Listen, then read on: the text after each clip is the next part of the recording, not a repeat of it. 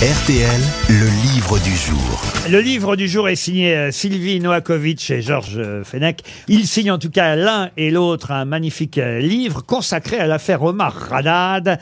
Omar Radad, un combat pour la vérité. On sait qu'il y a quelques jours, justement, euh, la deuxième requête en révision euh, auprès de la justice, révision du procès Omar Radad, euh, qui certes a été gracié, on s'en souvient, par le président Chirac euh, à l'époque. Non, mais- euh, Hollande, je crois. ah non, non, je crois Chirac, euh, monsieur Gueluc. On va demander à maître euh, Novakovic dans un instant, mais je crois que c'est monsieur Chirac qui a gracié euh, Omar Radad. Euh, ça, il y a très longtemps qu'il a été gracié, Omar Radad, euh, monsieur. Ah non, Hollande a gracié Chirac, c'est ça que... euh, voilà. Je me souviens d'avoir vu une dédicace. Il a été condamné euh, effectivement en 1994 à 18 ans de prison pour meurtre, puis gracié en 1996. Donc vous voyez, Donc c'est bien Chirac. c'est ce bien que je Jacques disais. Chirac. Euh, pardon, monsieur Gueluc. hein. Je, je vous en prie. Tout à fait. Il voit Hollande partout, Gueluc. Mais euh, justement, Monsieur Vergès avait, Maître Vergès à l'époque, avait lui-même déjà demandé une euh, première requête en révision du procès, parce qu'être gracié, c'est une chose, mais ça ne veut pas pour autant dire être innocenté. Non, tout à fait. Il est toujours coupable aux yeux de la justice. Voilà pourquoi Maître euh, Novakovic a elle-même fait une deuxième euh, demande de révision de procès, qui pour l'instant n'a pas euh, obtenu satisfaction, il faut bien le dire. On va lui en parler dans un instant. Mais c'est passionnant parce qu'elle revient sur toute l'affaire euh, dans ce livre, dans les, j'allais dire dans les moindres détails. Non, parce que c'est un, un livre qui se lit vite et justement c'est un bon résumé, un bon condensé euh, de l'affaire, l'affaire de l'assassinat de la veuve Marshall, on s'en souvient. Dans- Omar m'a tué, ouais. voilà, dans sa villa, euh, là-bas, la villa qui portait d'ailleurs un nom de roman de François Sagan, euh, la chamade. Et euh, cette femme avait effectivement, est-ce elle ou est-ce des assassins qui ont voulu tromper la, la police et la justice Mais en tout cas, on a retrouvé Omar m'a tué en lettres de sang euh, dans la fameuse chaufferie où on a retrouvé le corps enfermé en plus de l'intérieur.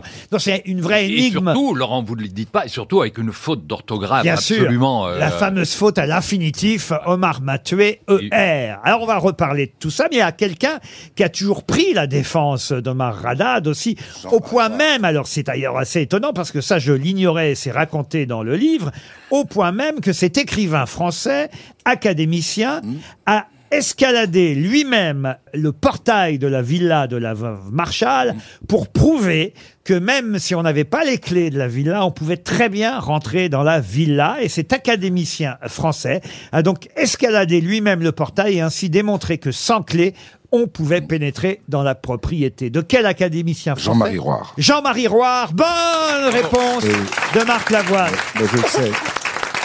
Je sais parce que euh, on, on se connaît et puis euh, je l'ai suivi pendant cette enquête qu'il a menée.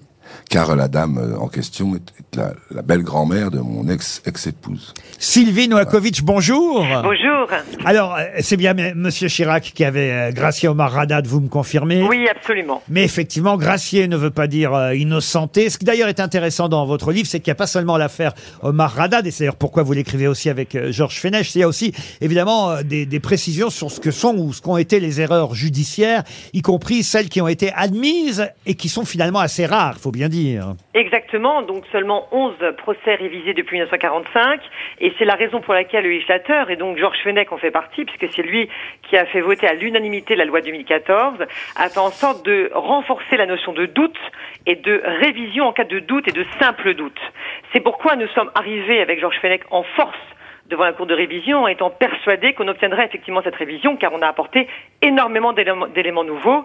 Euh, je dirais même qu'on est aujourd'hui extrêmement choqués euh, par la position qui a été prise par la commission d'instruction. C'est-à-dire que votre requête a été rejetée. Vous dites euh, aller peut-être devant la Cour européenne des droits de l'homme pour innocenter euh, Omar Haddad. Mais c'est si important pour lui parce qu'au fond, être gracié, c'était déjà formidable.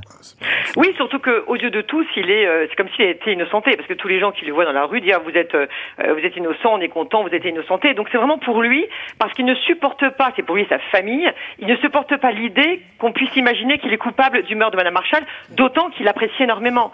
Donc lui, ce qu'il veut, c'est non seulement être innocenté, blanchi, il veut un deuxième procès, puisqu'il n'y a pas eu droit à son deuxième procès malheureusement, puisqu'il n'a pas bénéficié de la loi du 15 juin 2000, Mais- mais, également, il veut véritablement qu'on trouve les vrais coupables. Alors, sauf que, pardon, je me fais l'avocat du diable, la famille de la veuve Marshall, elle dit que elle espère, avec ce rejet euh, de cette euh, requête en révision, enfin en terminer avec cette affaire qui est douloureusement vécue par la famille de Mme Marshall. Et ils espèrent que ça va être un, terme définitif euh, à cette histoire parce que i- ils en ont marre. Alors, on peut se mettre aussi du côté de la famille de la victime, au fond.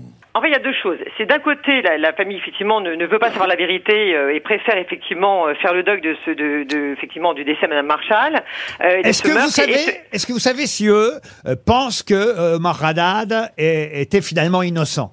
Bah, écoutez, on peut pas savoir, on peut pas savoir à leur place euh, quelle est leur intime conviction. Tout ce que je peux vous dire, c'est que ce dossier est envahi par le doute, qu'on a des ADN qui ont été retrouvés mélangés en sein de la victime, dont un qui apparaît à 35 reprises, vous vous rendez compte, une trace à 35 fois sur les lettres de sang, Omar Mat euh, sur, la, sur la porte de la chaufferie, et on peut quand même s'étonner du fait que personne ne veut savoir à qui ça appartient. Comme disait l'expert Bregno, l'expert scientifique, il disait, mais L'objectif, c'est de savoir les les identifier. À qui appartiennent ces quatre ADN qu'on a retrouvés mélangés au sang de la victime? Marc Lavoine veut intervenir. Oui, je Marc. voudrais vous poser une question, maître. De quelle partie vous parlez quand vous dites la famille? De quelle partie de la famille Du côté Alors, de- il faut savoir que dans ce dans ce procès, c'était le fils qui était représenté, Voilà. et uniquement le fils. Mais cela étant, euh, mon combat n'est pas celui de viser qui que ce soit. Mon Non. combat est simplement de dire que on a un doute dans ce dossier, Oui, ben euh, oui. le doute au sens de la loi, et on doit accepter la révision, sachant qu'au surplus, il n'a pas bénéficié d'un deuxième procès. Ah non, attendez, et- moi je suis pas contre monsieur. Il y a quand même Ah, l'amant attendez. de la femme de ménage. Ça, moi, j'en avais jamais entendu parler. Et je vois dans votre livre, vous le racontez, donc je me permets de le dire. Vous parlez quand même de de la femme de ménage euh, de Guylaine Marshall, femme de ménage qui avait eu un congé exceptionnel euh, ces jours-là, Hein et, et- et son amant a été condamné pour un crime précédemment, et il a souvent déclaré qu'il était capable de tuer à nouveau. Et ça, Bien ça n'a sûr. jamais été suivi. Bien sûr, et il n'y a pas que cela. Et vous avez également euh, ces quatre, enfin les, personnes, cette enquête qu'on a découvert entre 2002 et 2004 qui a été cachée à la défense.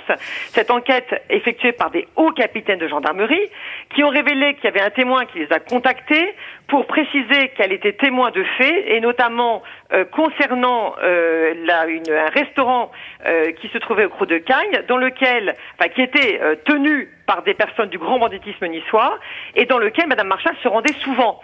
Et elle a entendu des personnes justement, et notamment euh, un homme, un homme qui tenait ce restaurant, qui a indiqué qu'il entendait faire un cambriolage chez elle, et parlait même d'un coffre-fort. Et il s'avère qu'il y avait vraiment un coffre-fort. Et donc les gendarmes ont considéré que c'était extrêmement sérieux. Mais alors, je suis obligé de vous interrompre, mais pourquoi, pourquoi on ne veut pas réviser et revenir? C'est parce que la justice a toujours du mal à revenir sur une décision Mais oui, et c'est pour c'est pour ça que justement le législateur est venu en 2014 pour réaffirmer effectivement la notion de doute et le fait qu'on devait réviser. On écoute, on marche sur le législateur. Moi, c'est ça le terme que je donne. On marche dessus, on marche sur la loi. On n'écoute pas finalement euh, le législateur, et ça, ça n'est pas normal. Et c'est pourquoi j'irai jusqu'au bout. C'est pourquoi la Cour européenne des droits de l'homme a son mot à dire, parce qu'elle impose un juste équilibre entre les intérêts du requérant, donc Omar Haddad, et la nécessité de garantir une bonne administration de la justice. On va laisser nos auditeurs euh, lire votre livre Un combat pour la vérité pour en savoir plus. C'est aux éditions euh, du Rocher. C'est passionnant parce que ça revient de façon très claire sur toute l'affaire depuis le début jusqu'à aujourd'hui.